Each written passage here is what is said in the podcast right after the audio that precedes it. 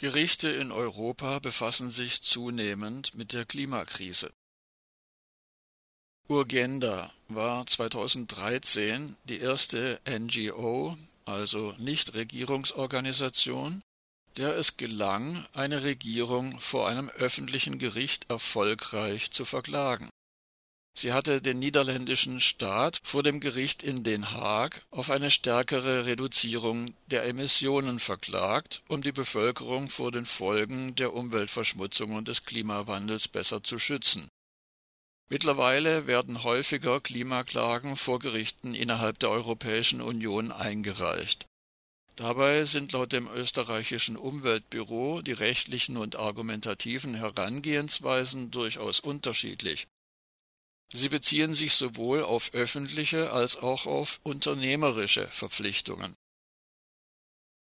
Zugleich nehmen die europäischen Gerichte die Klimakrise offenbar häufiger ernst,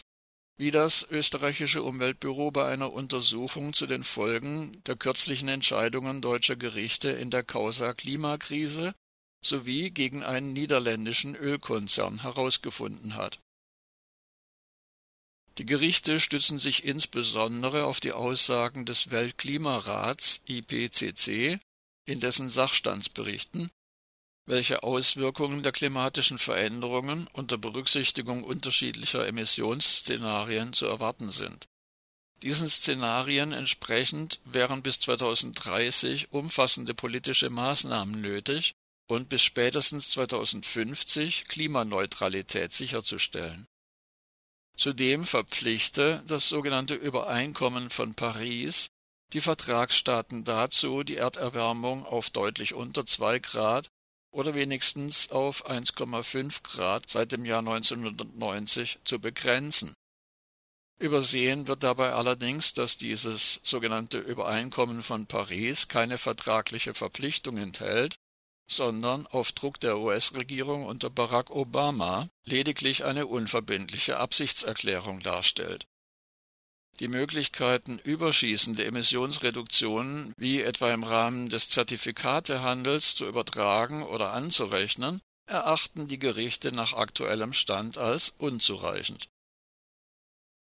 Das deutsche Bundesverfassungsgericht hielt in einer Entscheidung zum deutschen Klimaschutzgesetz fest, dass der Gesetzgeber sich an einem bestimmten Treibhausgasbudget zu orientieren hat,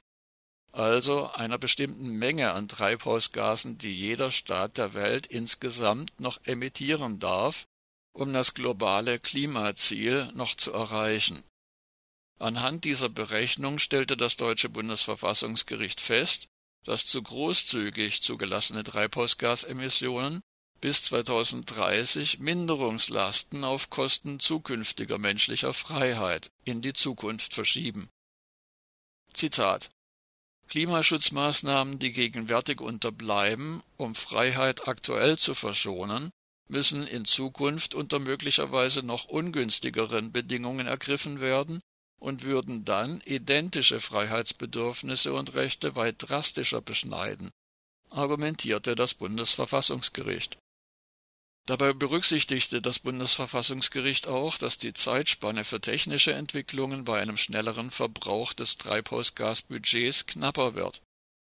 In seiner Argumentation stützt sich das Bundesverfassungsgericht insbesondere auf das im deutschen Grundgesetz festgelegte Freiheitsrecht sowie auf das verfassungsrechtlich festgelegte Klimaschutzgebot, das Deutschland zu einer Forcierung einer Lösung der Klimakrise auch international sowie zur unbedingten Setzung nationaler Klimaschutzmaßnahmen verpflichtet.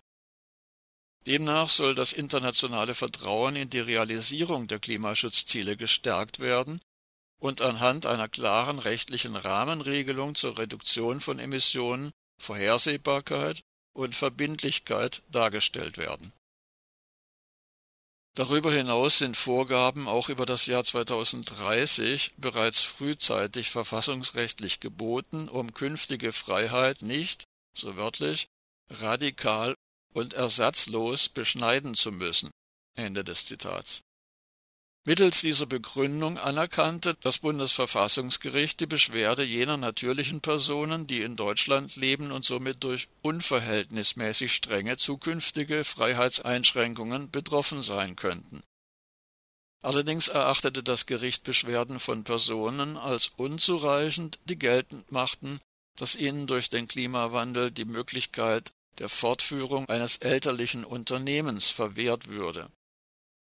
Schließlich verwies das Bundesverfassungsgericht auch darauf, dass noch nicht geborene Menschen oder zukünftige Generationen in Deutschland keine subjektiven Grundrechte geltend machen können, zumindest nach dem gegenwärtigen Stand der Gesetzgebung.